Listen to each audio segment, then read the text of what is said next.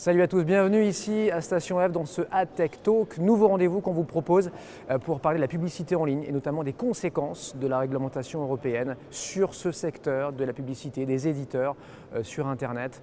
Euh, RGPD, hein, ce sera le sujet chaud aujourd'hui, si vous le voulez bien, avec nos invités, on en parle dans un instant. On se posera notamment la question de l'hégémonie des GAFAM, est-ce qu'on n'est pas en train de la renforcer avec RGPD, avec e-privacy qui va vite arriver également?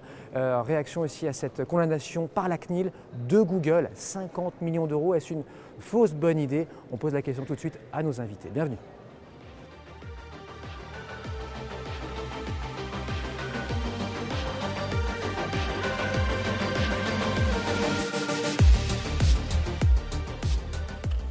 Allez, on présente donc nos invités aujourd'hui pour démarrer ce premier AdTech Talk. Euh, on est avec euh, un membre de la CNIL, ça tombe bien, donc François Pellegrini.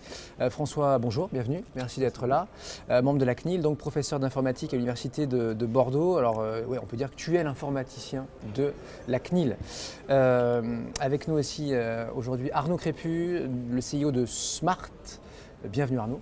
Merci à toi d'être là ici à Station F. Romain Gauthier, à ta droite, fondateur de Didomi. c'est du grec ancien, c'est ça ça veut dire consentir en grec ancien, effectivement. Consentir, puisque évidemment c'est ton métier avec ta, plateforme de, consentement, ou CMP, hein, l'acronyme euh, anglo-saxon. Enfin, Ahmad euh, Benjeloun avec nous. Salut Ahmad fondateur de AdLive. On va parler aussi avec toi évidemment de, RGPD, ta vision euh, de ce règlement général de protection des, données. Bah, Peut-être profiter d'avoir la CNIL avec nous, euh, François, euh, pour donc revenir hein, sur l'actualité récente. C'est vrai que je disais de l'informaticien de, la CNIL, bah, c'est toi puisque évidemment, tu, enfin, on ne le sait pas forcément, mais il y, en a qu'un, donc c'est François.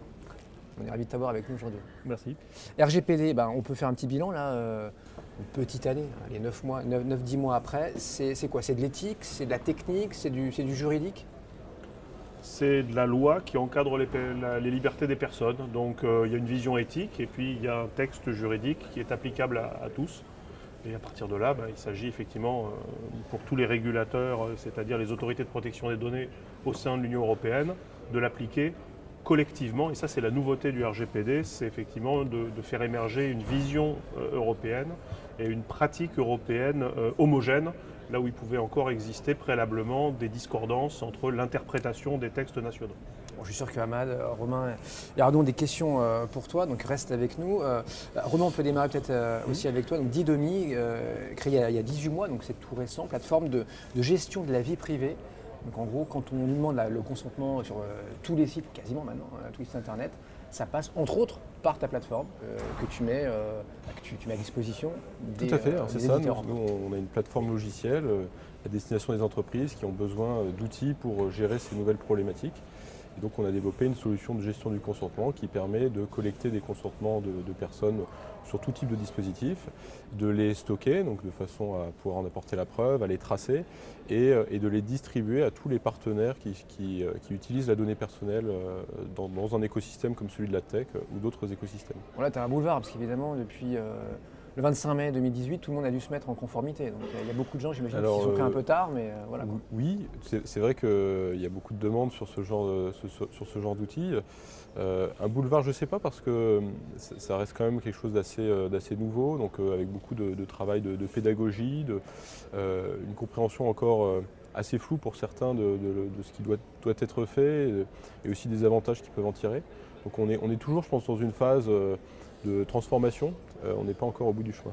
En tout cas, j'imagine que tu es à l'aise avec le RGPD et que pour toi, c'est plutôt salutaire, hein. évidemment, puisque ton business euh, est en grande partie assis là-dessus. Oui, mais je me suis d'abord intéressé à titre personnel euh, en tant que citoyen et, j'ai vu effectivement l'impact que ça aurait sur les entreprises. Ce qui m'a intéressé, c'est justement d'essayer de trouver des solutions parce que sans aide, en fait, pour beaucoup d'entreprises, c'est une mission quasi impossible. Donc, voilà, c'était un peu l'idée derrière Didomi au commencement.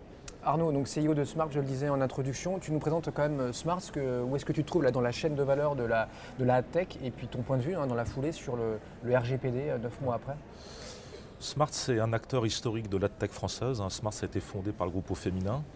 Euh, Smart a fait un spin-off du groupe au féminin en 2015 et est une tech indépendante. Smart, c'est une plateforme de monétisation pour les éditeurs indépendants. Nos clients, c'est des sites internet qui ont des gros volumes. Euh, et on est là pour les aider à mettre en relation la demande et l'offre, hein, l'offre et la demande, Notre objectif, c'est de maximiser, aider les publishers à maximiser leurs revenus de la publicité sur Internet. Donc on est directement euh, impliqué évidemment par le RGPD. Euh, voilà, donc Smart, c'est de 200 personnes dans le monde, c'est 15 bureaux dans le monde, hein, c'est 140 millions de chiffre d'affaires dans le monde. C'est une ETI de la, tech, on pourrait dire. Tout à fait. Voilà, hein, dans, dans, la tech française, il y a Criteo, il y a TIDS qui sont très connus, puis il y a Smart. Hein, c'est les trois, fleurons de la tech française. Euh, sur notre métier, nous, on fournit des, solutions technologiques et une plateforme de monétisation, plateforme de marché. Donc on est le seul avec Google et, un autre américain qui s'appelle AppNexus qui s'est fait racheter pas très longtemps par AT&T. On est le seul à fournir des solutions qu'on appelle full stack, c'est-à-dire qui mélangent ad serving et euh, SSP, hein, et donc qui permettent de choisir le meilleur entre les deux, entre les campagnes publicitaires directes hein, et les campagnes programmatiques ciblées. Bon, le GDPR, alors Arnaud, euh, bonne ou mauvaise idée? Est-ce que l'Europe s'est tiré une balle dans le pied ou c'est un mal nécessaire Alors, c'est une, bonne question. Hein. On a pu. la question est facile, la réponse ah, C'est-à-dire, il y, a la réponse du citoyen que je suis, il y a la réponse du patron d'entreprise que je suis, et il y a la réponse du défenseur de la démocratie, de l'indépendance des médias, etc. Et donc sans être schizophrène, alors, euh, mais qui est, qui est une bonne convergence finalement entre les deux. Alors, euh, enfin, le premier constat hein, qui est fait, c'est que globalement, la relation entre le consommateur et l'annonceur a été abîmée. Hein, euh, la relation entre l'internaute et l'éditeur de contenu sur Internet a été abîmée. Hein. Il y a eu tout simplement une effervescence de publicité. Il y a quand même 30% aujourd'hui des internautes qui sont équipés d'adblockers.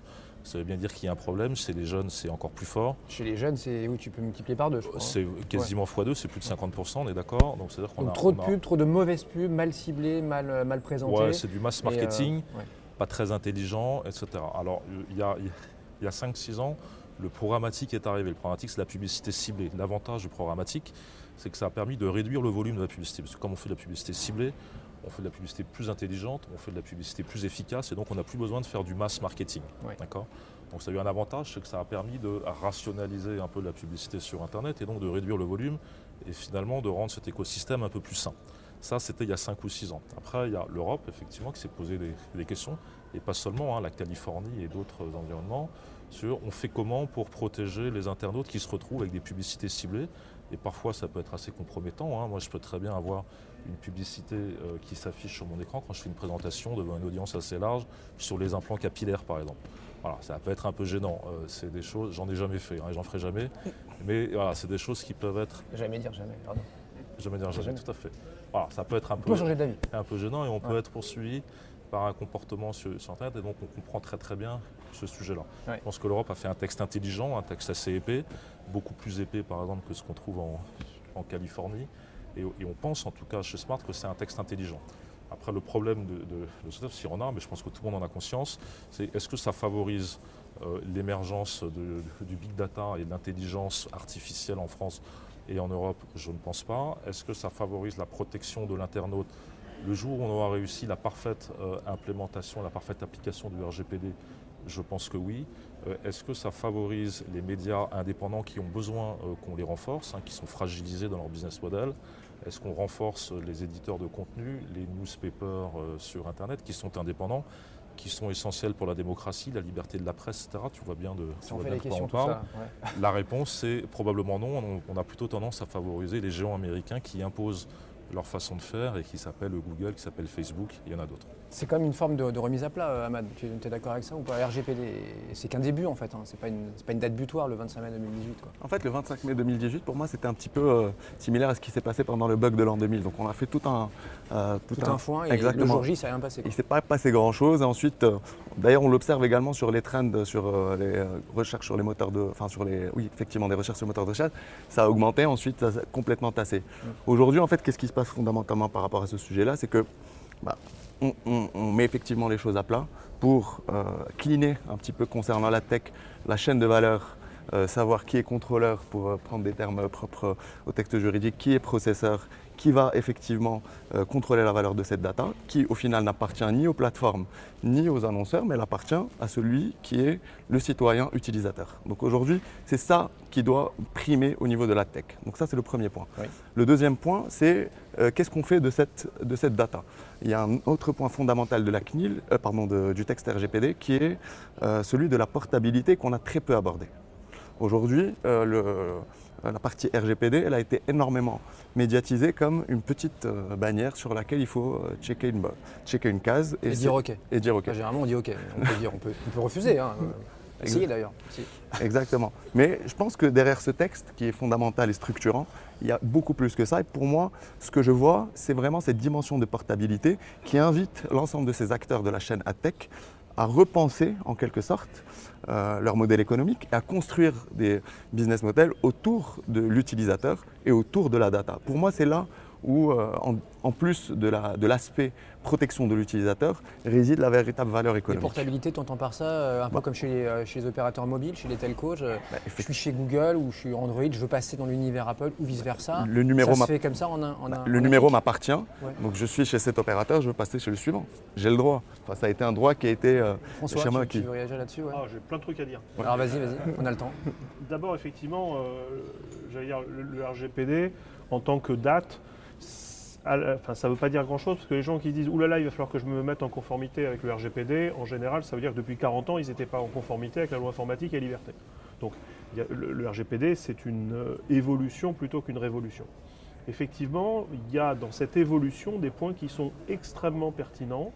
D'abord, sur le, caractère à la fois territorial et extraterritorial de la loi, qui maintenant est explicite, et qui montre à tous que, indépendamment de la nationalité de l'acteur et indé- indépendamment du lieu où réside l'acteur, tout le monde est concerné dès le moment où il met le pied sur le sol de l'Union européenne. C'est-à-dire que la, territorialité, c'est on protège les personnes qui sont sur le territoire de l'Union, et ça concerne les responsables de traitement qui peuvent être en dehors du territoire de l'Union. Et ça, c'est quelque chose qui est clairement affiché et qui vise à recréer un espace dans lequel on remet, à mon sens, les acteurs à égalité parce que la loi va s'appliquer de façon uniforme à tous.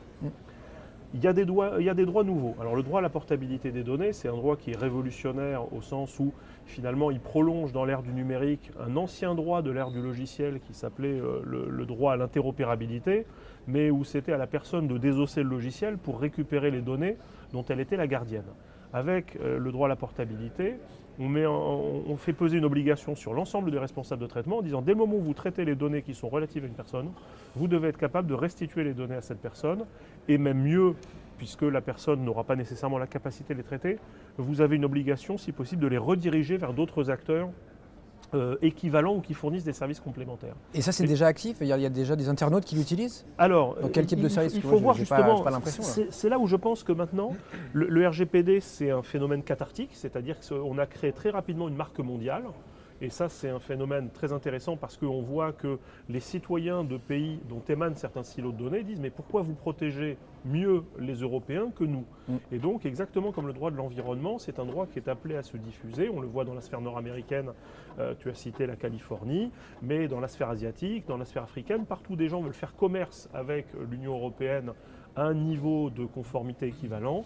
Il y a un alignement des législations qui va se mettre en place. Donc c'est une trajectoire très longue, de 30 ans à mon, à mon sens, sur la mise en conformité successive, euh, ou plutôt l'alignement successif des différentes zones géographiques sur ces principes que tu qualifiais euh, d'éthique. Mm. Le point qui me semble essentiel, c'est qu'il faut profiter de cet effet cathartique du RGPD pour que la profession s'organise. Parce que face à des acteurs états-uniens qui finalement ne sont pas si préparés que ça, on a dit bah, finalement c'est eux qui ont les armées d'avocats, qui vont être prêts, etc. On a vu une décision récente de la CNIL par exemple, dans laquelle finalement en dépit de tous ces efforts, la conformité n'était pas atteinte.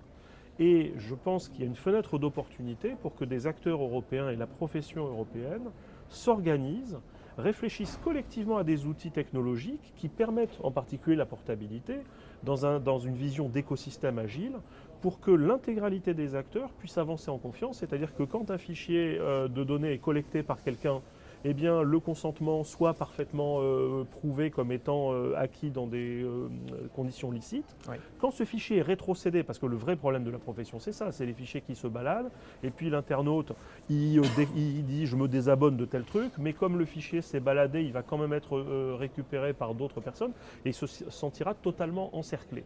Et donc, clairement, il y a l'idée euh, autour de cette traçabilité, de ce cycle de vie de la donnée, que la profession doit pouvoir s'organiser, être un fournisseur de solutions technologiques et euh, que ce ne soit pas nécessairement l'IAB, mais des acteurs réellement européens qui prennent en compte la problématique européenne et qui auront un avantage concurrentiel vis-à-vis de l'extérieur parce qu'effectivement, ils auront euh, des, solutions technologiques qui seront complètement durcies.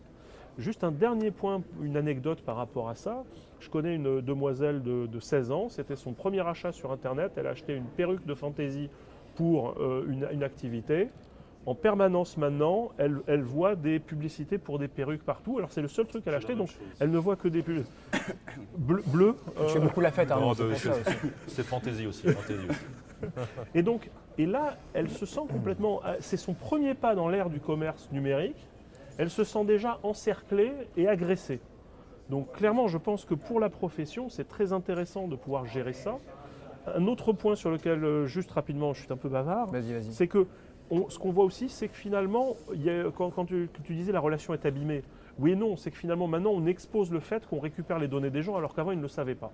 Le problème qu'on a maintenant, c'est qu'on a une asymétrie fondamentale entre la personne qui est seule et tous les sites pour lesquels elle doit à chaque fois s'épuiser à donner un consentement qui soit euh, recueilli de façon euh, valable. Mais si à la fin elle abandonne et qu'elle clique sans voir, finalement le consentement il est vicié. Et je pense que de la part des fournisseurs de solutions euh, technologiques en lien avec des annonceurs, il y a aussi un objectif de resymétrisation de cette relation en fournissant dans le navigateur des personnes un outil de négociation pour que la personne puisse paramétrer l'outil et qu'il y ait une négociation de machine à machine. Parce qu'il y a un intérêt pour les gens d'avoir des, publicités qui les concernent, c'est ce que tu évoquais. On peut réduire le volume, cibler et faire en sorte que la personne trouve plus facilement ce dont elle a besoin. Mais la relation de confiance qu'il faut restaurer justement sur ces bases-là, c'est de dire, bah, vous voyez, vous avez le contrôle et on ne vous épuisera pas non plus dans cette relation qui clairement, là aussi, vous agressera. Je pense qu'il y a beaucoup de créativité technologique et en termes d'usage à mettre en œuvre maintenant à ce point de l'histoire où le RGPD arrive et où il y a une prise de conscience, pour arriver à, faire émerger un écosystème qui soit un leader et un leader mondial, qui puisse exporter des solutions vers l'ensemble des zones géographiques à mesure que cette culture de la protection va se diffuser. Tu parlais d'extraterritorialité, oui je te ferai réagir dans un instant Arnaud, mais juste sur l'extraterritorialité, euh, Romain, euh, euh, toi donc avec ta, plateforme Didomi, donc plateforme de, on l'a dit, hein, de gestion de la vie privée, donc gestion des consentements qu'on donne régulièrement sur, sur les sites web, est-ce que bah, ça te fait du business aussi additionnel et que tu te retrouves ah, avec des non-européens à, proposer ta On a des clients aujourd'hui dans 13 pays, y compris des clients américains, canadiens, en Israël. Donc, et qui veulent se mettre en conformité avec notre euh, Et qui, euh, c'est pas qu'ils le veulent, enfin c'est qu'ils s'estiment en devoir de le faire. Euh, mm. La culture américaine du droit est très différente de la culture européenne, donc les Américains ils, ne transigent pas trop sur ces questions pour peu qu'ils soient concernés, ils mettent les moyens et ils font les efforts qui, sont nécessaires. D'ailleurs, ce qui est intéressant dans le cadre de la tech, c'est que le standard de diffusion des consentements a été initié par des Américains. C'est les seuls qui ont vu le problème arriver, qui ont décidé de faire des efforts, qui ont investi des ressources dedans. Et, et donc donc voilà, c'est un peu le standard qui du coup s'est mis à dominer, comme, comme souvent, parce qu'ils ont décidé de prendre le problème à le corps et d'y trouver des solutions. Sur la portabilité, on venait d'en parler, c'est exactement ce qui est en train de se passer. Il y a un standard qui est en train d'émerger autour de. Alors c'est Google, euh, Facebook, Microsoft et Twitter. Data Transfer Project. Exactement, qui est extrêmement bien pensé, euh, avec des développeurs de très grands talents qui travaillent dessus. Donc c'est une fois de plus, euh, voilà, on est en train de voir que bah, c'est les Américains qui saisissent souvent de ces sujets les premiers.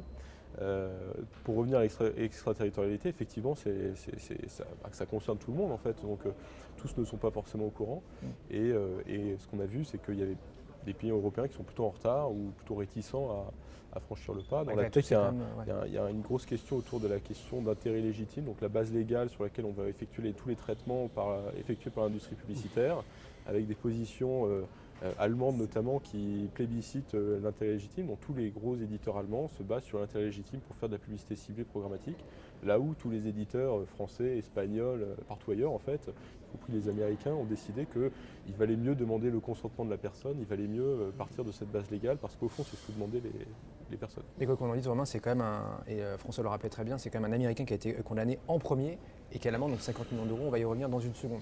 Arnaud, tu voulais alors, quelque ouais, moi je voulais revenir sur un point ou deux, c'est quand même intéressant, c'est-à-dire qu'effectivement, alors je, je, crois, je crois pas que l'Américain a été condamné en premier, il y a eu quelques DSP euh, français qui ont été sanctionnés euh, assez lourdement. Hein plutôt sous forme de mise en demeure, de mise en conformité que sous forme de sanctions financières. Mais ce à la loi. Traduit, ce qui se traduit par une sanction financière à parce qu'ils ont incapacité de développer leur business pendant cette période-là. non, moi je voulais revenir sur. Alors il y a le, il y a le sujet de l'intérêt légitime versus le consentement, qui est un bon sujet, c'est-à-dire qu'on a besoin aujourd'hui d'éclairage. De, hein. Il y a la directive privacy qui doit arriver en application à un moment ou à un autre, et quand on voit que les Allemands euh, plaident massivement, les, médias allemands sont beaucoup plus puissants, parce que plus gros que les plus structurés que les médias français, ils plaident très très fortement pour, l'intérêt légitime. Aujourd'hui, il y a un flou très très important. Les Français ont plutôt tendance à jouer la sincérité, à jouer la prudence et à se diriger vers le consentement qui est beaucoup plus complexe. Aujourd'hui, quand on a un CMP implémenté. Hein, quand on a une CMP, pardon, on parlait tout à l'heure de la, la, Wi-Fi, une CMP implémentée, euh, on a euh, aujourd'hui un maximum de 70-75% de consentement en fait. Ça veut dire que même quand on est équipé dans des outils comme celui que tu proposes à tes clients, on n'arrivera pas à avoir 100% de, 100 de. Pour plein de raisons techniques.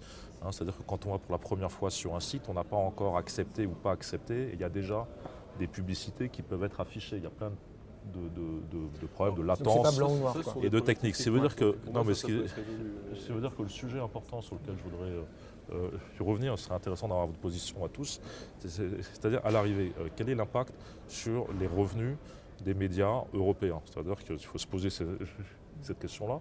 C'est un secteur qui souffre énormément depuis plus de 10 ans. Hein. Aujourd'hui, on a des revenus des médias indépendants. Les revenus des médias indépendants sur 10 ans, c'est à peu près ça.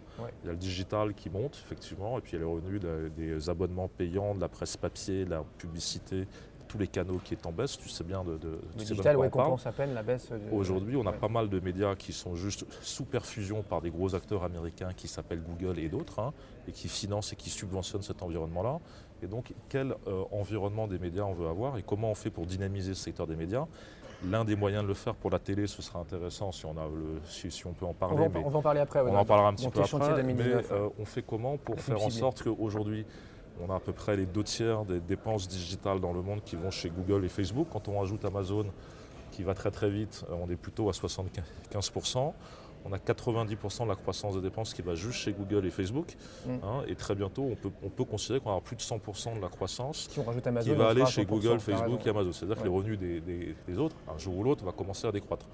C'est ce vers quoi on se dirige aujourd'hui. Le RGPD, ce n'est pas la raison numéro une, mais le RGPD peut être un accélérateur de cette tendance très forte, là où dans l'environnement Google, Facebook, qui sont des aspirateurs à data, euh, alors, qui ne sont pas compliant aujourd'hui, hein, mais qui sont quand même des aspirateurs à data. Les aspirateurs à data à toute allure, ils les fusionnent, il y a des euh, synchronisations de cookies entre toutes les plateformes, etc., des machines de guerre les médias indépendants qui sont tout petits ne peuvent pas rivaliser par rapport à ça. D'où ce rappel à la, enfin à, la loi, au règlement, euh, celui donc de la, de la CNIL. Euh, François, hein, tu me vois venir. Euh, la CNIL qui a condamné il y a quelques, quelques semaines, vraiment au tout début d'année, 15 janvier je crois, la, société Google à 50 millions d'euros d'amende. Et donc on passe à notre trading topic et ensemble, si vous voulez bien, on le découvre. ce petit, cet article-là, ou cette prise de position de la quadrature du net, notamment donc ce, ce juriste de l'association, Arthur Messot, qui nous dit bah, voilà, certes, Google est condamné, mais ça ne va pas empêcher, ça va pas les empêcher de continuer leur business. Qui veut réagir là-dessus? François, Ahmad? Je pense qu'aujourd'hui, sur la partie euh, business, Arnaud, tu disais que euh, euh, Google, Facebook, Amazon étaient des aspirateurs de data. Aussi, ce sont aussi des énormes générateurs de data parce qu'on passe énormément de temps en tant qu'utilisateur sur cette plateforme-là. Maintenant, effectivement, les médias européens et les médias indépendants souffrent énormément, les autres plateformes euh, dans une certaine mesure. Aujourd'hui, l'enjeu fondamental par rapport à cette, euh, à cette dimension-là euh, concernant, les, les pardon, concernant les GAFAM, c'est fondamentalement de diriger une partie du business vers les autres opérateurs indépendants. Concernant la, la, la, position de, la quadrature du net, effectivement, Google continue le business parce qu'il y a une position particulière sur l'Union sur européenne, c'est la dimension du guichet unique. Donc aujourd'hui, je voudrais également, euh, François, t'interroger sur ce sujet-là, c'est que euh, Google, une fois que la, CNIL a, tressé son amende, a transféré la responsabilité ou la compétence à son bureau irlandais. Donc aujourd'hui, euh, sur les 15 enquêtes qui sont ouvertes par l'équivalent de la CNIL en Irlande, il n'y a pas d'enquête qui est ouverte contre Google. Et aujourd'hui, donc Google relève uniquement de la CNIL irlandaise. Donc aujourd'hui, quelle est, quelle est, la position de la CNIL irlandaise par rapport à Google justement? Je ne vais pas parler pour eux. Euh, le point important, c'est qu'il faut bien séparer le fait qu'il existe un bureau et un siège social euh, qui effectivement gère des aspects contractuels. Par exemple, c'était la position de Google dans, ses arguments euh, disant ben, finalement notre siège social pour l'Irlande, c'est là où nous traitons la publicité et se trouve donc là-bas, donc les CNIL nationales n'ont pas à intervenir. L'argument qui a été développé par la CNIL est que tant qu'il n'y a pas de décision prise, non pas dans le cadre général de l'entreprise, mais relatif au traitement considéré, mm. alors il n'y a pas de responsable de traitement dans l'Union européenne et chaque autorité nationale peut euh, euh, parler pour sa, pour sa propre voix. Et d'ailleurs, à, ce, propos, euh, la CNIL irlandaise avait clairement dit qu'elle n'était pas l'autorité chef de file pour Google. Donc, il faut voir que si on prend cet acteur-là, mais, il faut considérer chacun, chacun d'eux individuellement, ces acteurs-là mettent en, en, place divers traitements. Et pour certains traitements, il peut y avoir une délégation de décision de mise en œuvre à des autorités européennes. Pour d'autres, il semble difficile que ce soit euh, possible. Donc, je pense que échapper euh, euh, de façon collective et massive au CNIL national en trouvant une autorité chef de file qu'on va peut-être tenter de noyer sous les dossiers pour qu'elle rende ses décisions moins vite, ce ne sera pas nécessairement euh, toujours euh, recevable de la part des autorités de protection des données nationales. Vous avez sûrement des, questions aussi hein, pour François, Arnaud et, Juste un, point pour répondre à votre question. Euh, les plaintes qui ont été déposées l'ont été avant la, durée, la, date que Google a définie pour le transfert d'un certain nombre de ses activités. Donc tu citais la Quadrature du Net qui, qui s'est plainte du fait que l'intégralité de sa plainte n'avait pas été traitée. Le fait est que des plaintes ont été reçues avant la date de changement et que je pense qu'un certain nombre d'autorités de protection nationale disposent de dossiers qui sont encore ouverts et qui, dont le traitement sera totalement indépendant des affirmations euh, de Google quant à sa décision de changer, euh, enfin de définir euh, une autorité chef de file dans un des pays de l'Union. Donc sur le plan juridique, la situation n'est absolument pas stabilisée. Alors il y a certains acteurs qui effectivement ont déjà pris ces, mesures, mais traitement par traitement, on peut quand même imaginer, en particulier justement sur l'agrégation de données, où se passe-t-elle? Qui est responsable de l'agrégation de données, vouloir présenter euh, les, têtes de groupe aux États-Unis ou ailleurs comme des simples sous-traitants techniques des euh, entités euh, européennes ne me semble pas toujours conforme à la réalité technique. Et là, c'est l'informaticien qui parle. cette grosse amende, grosse amende pour la CNIL hein, et pour la France, puisque c'est vrai que Google qui pèse 700-800 milliards à, Wall Street, ça reste quand même, euh, pas anecdotique, mais bon, c'est pas énorme. C'est un message envoyé aux géants américains, aux géants de la tech, ou à, toute la ad tech qui, est présentée bah, par nos, la, la, loi s'applique à tout le monde. C'est-à-dire que si on, si on prend le montant, justement, le montant ne s'applique en France, puisque c'est la CNIL en tant que CNIL française mm. qui a euh, parlé au nom de la défense des plaignants français. Mm-hmm. Euh, si on essaye de transposer cette amende au niveau de l'Union européenne, on peut avoir des montants qui tout de suite vont s'accumuler. Et d'ailleurs, c'était une des craintes exprimées par certains.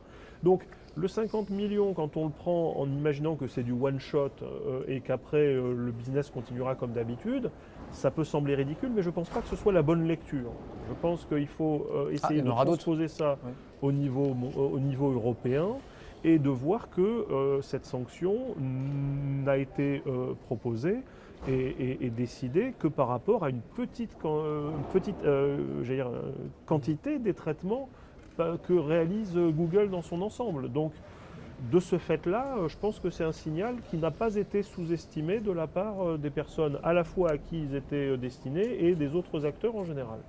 Ahmad, tu voulais ajouter quelque chose et on va passer après à, vos actus et à vos conseils. Je suis entièrement d'accord avec toi. Effectivement, 50 millions pour Google, ce n'est pas énorme par rapport au chiffre d'affaires réalisé. Mais quand on a parlé du RGPD en, mai, 2018, effectivement, pour beaucoup de gens, y compris des éditeurs, c'était uniquement une, une case à cocher.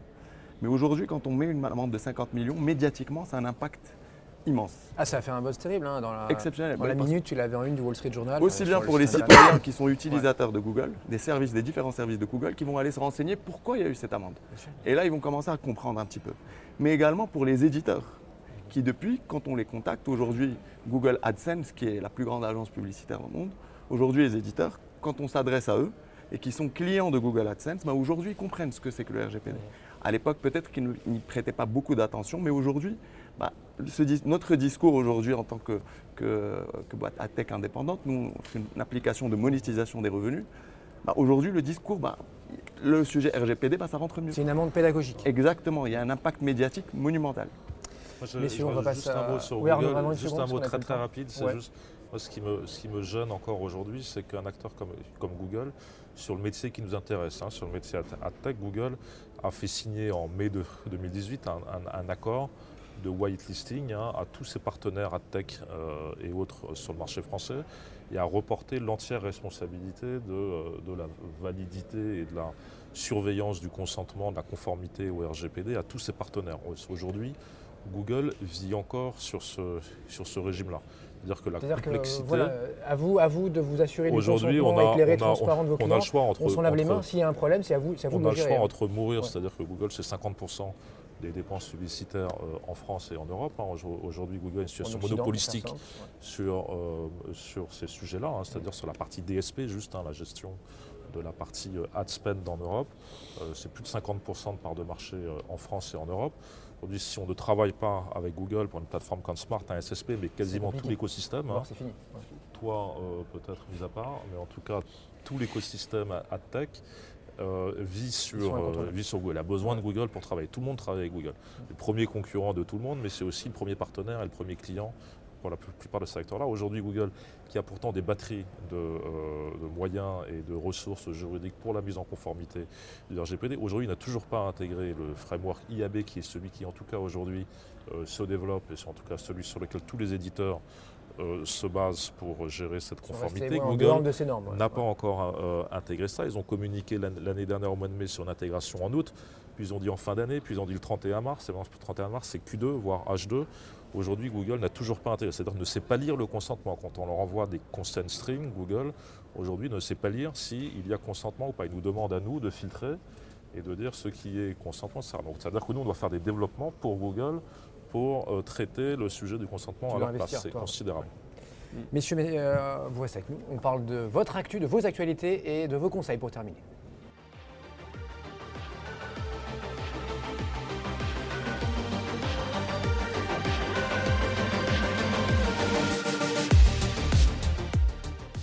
Alors dans vos actualités, euh, bah, il y a notamment euh, toi François, euh, très récemment, la renouvelé en tant que membre de la CNIL. Mmh. Félicitations. Et c'était une surprise ou pas? Bonne, bonne forcément.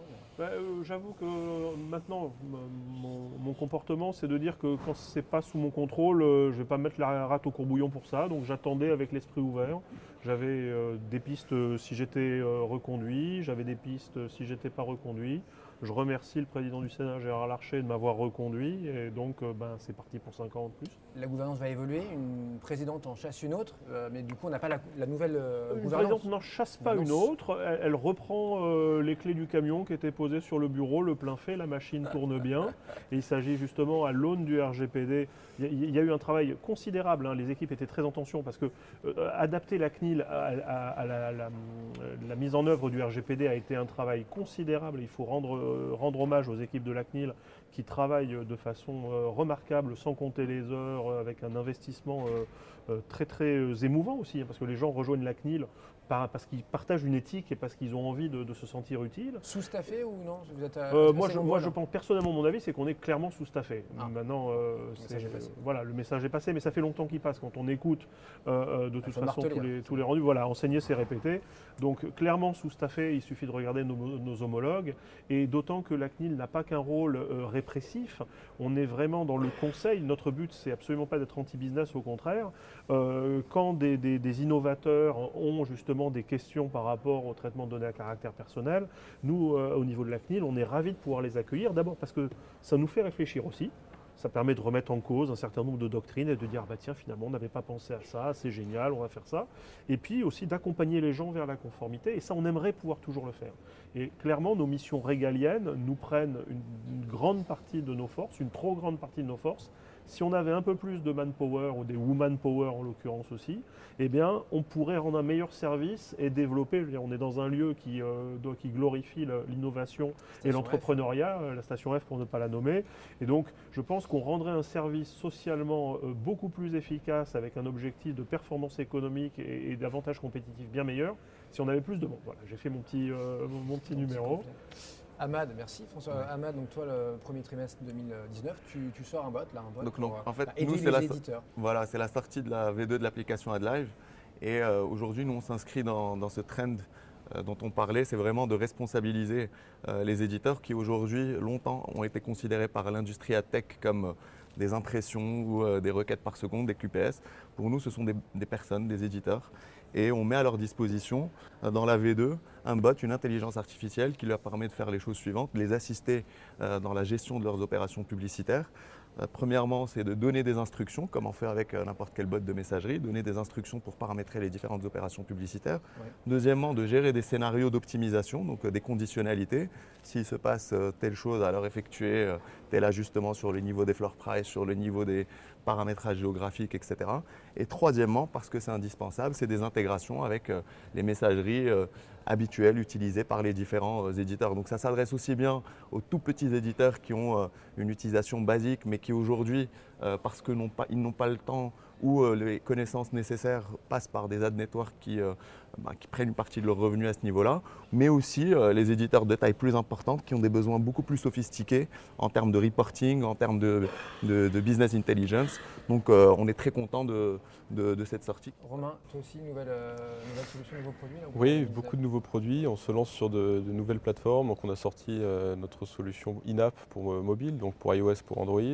On a sorti une nouvelle version de notre solution d'analytics parce que euh, collecter des consentements, c'est bien, mais quand on ne comprend pas ce qui se passe pour un éditeur ou pour n'importe quelle entreprise, c'est- c'est quand même compliqué de savoir l'impact sur le business. Donc, nous, on fournit des analytics assez riches sur ce que font les gens euh, quand on leur pose des questions en matière de consentement.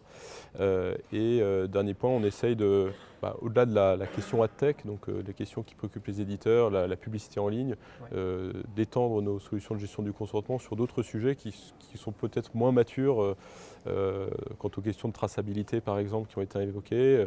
Je pense à, à tout, tout le marketing en réalité, donc euh, tous les, tout le, le marketing direct au travers d'emails, de SMS, etc., qui vont avoir besoin de la même transformation en fait, que celle qu'a effectuée la tech. Donc on regarde, on regarde ces sujets. Et dernier, dernier point, expansion géographique, on va, on va commencer à, à être plus présent de l'autre côté de l'Atlantique. Euh, Donc il y, a des choses intéressantes qui se passent sur les sujets privacy aux, aux États-Unis. un bureau là-bas. Euh, on, va, on va essayer, on va, on va voir si. Tu veux y euh, aller toi-même Parce que souvent on dit que le, do- doit y aller. en fait, simple, euh, pour développer le business. on- on a- j'ai de la chance, j'ai un, j'ai un- un des associés qui est, qui est- Déjà présent. qui est déjà présent là-bas, donc on a, voilà, on a déjà un, un pied sur le sol américain. Parfait. Euh, et puis Arnaud, euh, pour compléter, alors tu voulais en dire un mot, mais tout à l'heure je t'ai bloqué là sur la, la, donc, télé, la télé, euh, avancée, on appelle ça comme on appelle ça la télé avancée. En fait, c'est tout simplement le- le- le- l'usage de la data et donc de la publicité ciblée dans le monde de la, de la télévision. On parlait de business, le moyen de redynamiser ce secteur-là, c'est d'autoriser l'utilisation de cette data. Les lois aujourd'hui qui régissent l'environnement de la, des broadcasters datent des années, euh, des années 60, je crois. C'est très ancien, donc c'est pas du tout digitalisé. Aujourd'hui, pour dynamiser un BFM TV, pour dynamiser TF1, pour dynamiser euh, M6, euh, Altis ou d'autres, euh, on a besoin de faire de la publicité ciblée. Donc pour Smart, c'est un virage important. Nos Ça on sait faire technologiquement, ouais. ouais, c'est bah, c'est assez complexe. C'est l'environnement réglementaire qui doit évoluer cette année. Hein, on a euh, a priori un, un- un texte de loi qui est sur la table du, du ministère de l'Éducation, euh, etc., et qui doit sortir, euh, qui doit sortir en H2, hein, quelque chose comme ça. Je ne sais pas si Second François, ouais. tu as quelques informations, qui doit libéraliser euh, cet environnement-là. Donc aujourd'hui, tous les gros- c'est des gros qui bossent là-dessus. hein. Ouais, ouais, ouais. des Alors, le, Comcast, le- le- enfin, le des- gros point, c'est que qu'aujourd'hui, tous- tous les gens, les broadcasters, les telcos hein, qui ont, qui ont l'accès à la, à la data via la box, ont le choix entre louer une solution à des gros. Les gros, ils s'appellent Google. Il y a Amazon qui investit très fortement sur le sujet. Il s'appelle. Comcast, qui a racheté FreeWheel il y a quelques années, donc qui est leader sur ce métier-là.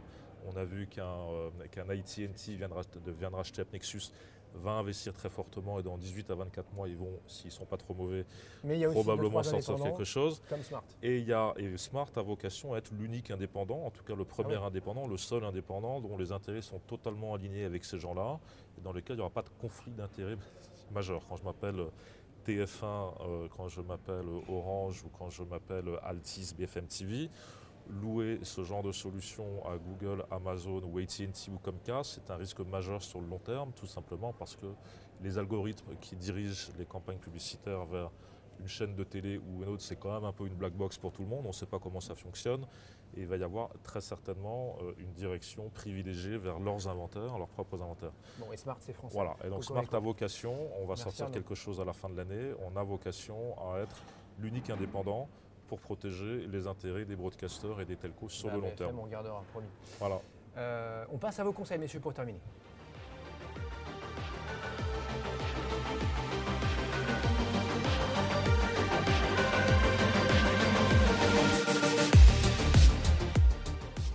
Allez, donc premier conseil peut-être pour, euh, pour Romain, pour, pour démarrer, vas-y, je t'en prie. Conseil aux euh, éditeurs. Hein, bah, puisqu'on parle de, RGP, je pense que le, RGP, c'est vraiment un outil intéressant pour un éditeur dans le sens où ça lui permet euh, d'avoir un outil de contrôle sur notamment la chaîne de valeur publicitaire qui lui a complètement échappé au cours des 5 à 10 dernières années. Donc pour la première fois, il dispose bah, d'outils qui vont lui permettre effectivement de décider, d'arbitrer qui aura accès à ces données, et qui, aura le droit d'utiliser ces, inventaires. Et euh, ça, voilà, je pense que c'est un outil majeur pour euh, tous les éditeurs et qui devrait être très intéressant si utilisé intelligemment. Euh, il y a des exemples aux États-Unis du New York Times, par exemple, qui a, arrêté le programmatique pour son business européen et qui s'est rendu compte qu'en vendant en direct, il gagnait plus d'argent. Donc je pense qu'il y a pas mal de, découvertes à faire comme ça sur, certains, pour certains éditeurs en reprenant le contrôle sur ce qui est fait sur leur site. Parce qu'aujourd'hui, c'est un système complètement éclaté. Donc, dans le, standard d'IAB Europe, il y, a plus, de 500 acteurs aujourd'hui, donc c'est quand même considérable, des petits, des gros, etc. Et tous ont fondamentalement accès aux mêmes données de la même façon, de façon assez simple, chez, chez tous les éditeurs français et européens. donc voilà, prendre le RGPD comme un outil de contrôle intéressant euh, pour leur futur. Arnaud, les médias, les sites internet, les blogs euh, Ouais, donc un conseil euh, très très court terme, implémenter un CMP. Hein, on en a un à droite qui est, qui est, excellent et que je recommande à tout le monde. Implémenter un CMP très très rapidement. Il y a une grande partie du marché qui ne l'a pas encore fait. Ils attendent, ils attendent que Google prenne position, ils attendent que Google puisse lire enfin le consentement. Donc c'est pas fait. Aujourd'hui, il n'y a que 50% du trafic sur Internet euh, qui est euh, régi par, par une CMP. Hein. donc premier, premier conseil. Et dans la continuité de ce conseil, euh, pour, pour, aller dans, dans, le, dans, le, sens de ce que tu viens de dire, alors aller vers le sémantique, vers le contextuel. On a des bonnes solutions chez nous, c'est smart, ça, ça tombe très bien, mais aller vers le sémantique et le contextuel, et respectueux de la, de la data. Et surtout, sur le long terme, reprenez le contrôle de, vos data. Ne confiez pas vos data à Google ou à d'autres gens américains qui vont littéralement les aspirer, mais pas seulement la data, toute la valeur qui va avec. Donc reprenez le contrôle de data, confiez votre data à des, euh, à, des, opérateurs et à des partenaires qui vont vous aider à la valoriser. Toute la valeur de ces gens-là, euh, des éditeurs premium de contenu sur Internet, c'est leur data il faut absolument, pour faire bloc face au gros wall garden euh, à l'américaine, se comporter en private garden et être capable de mettre des murs autour de, cette data afin d'en tirer toute la valeur. Protéger, votre jardin privé. Euh, Aman, pareil, même, même punition. En tant qu'éditeur, la gestion de vos revenus, c'est un sujet important. Vos, revenus dépendent de l'inventaire et, et, de la data. Donc grâce au RGPD, vous pouvez construire de nouveaux modèles, gagner beaucoup plus d'argent avoir une gestion d'un business beaucoup plus épanoui grâce à l'inventaire. Donc internaliser, prendre le contrôle sur cette gestion-là et construire des modèles autour de la data, que ce soit sur le sémantique, que ce soit sur le ciblage ou la commercialisation de cette data-là. Voilà. Merci à toi. Et François, donc le mot de la fin, la, la CNIL, ah bah le dernier mot.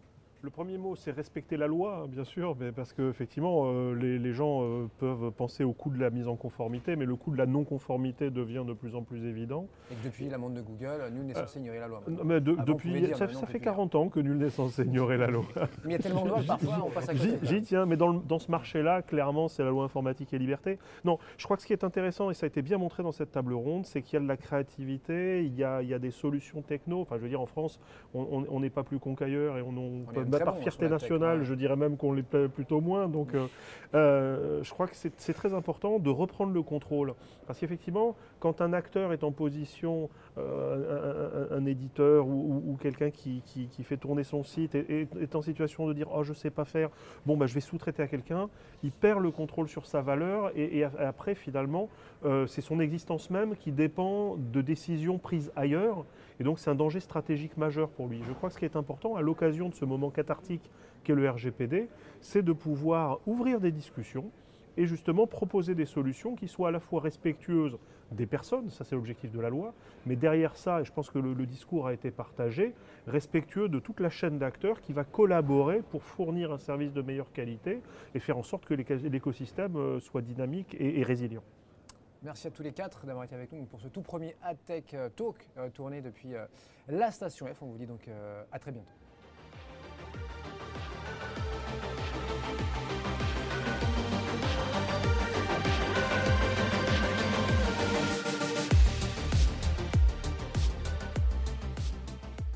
Il s'appelle Erwan, il habite à Lyon maintenant. Euh, mon logiciel d'adblock. Données confidentielles. Euh, et Léonard. Le Wi-Fi. Euh, le Wi-Fi. Euh, il se trouve qu'on a besoin de féminiser la tech, hein, donc à partir d'aujourd'hui, je m'engage à dire la Wi-Fi. Euh, la 5G.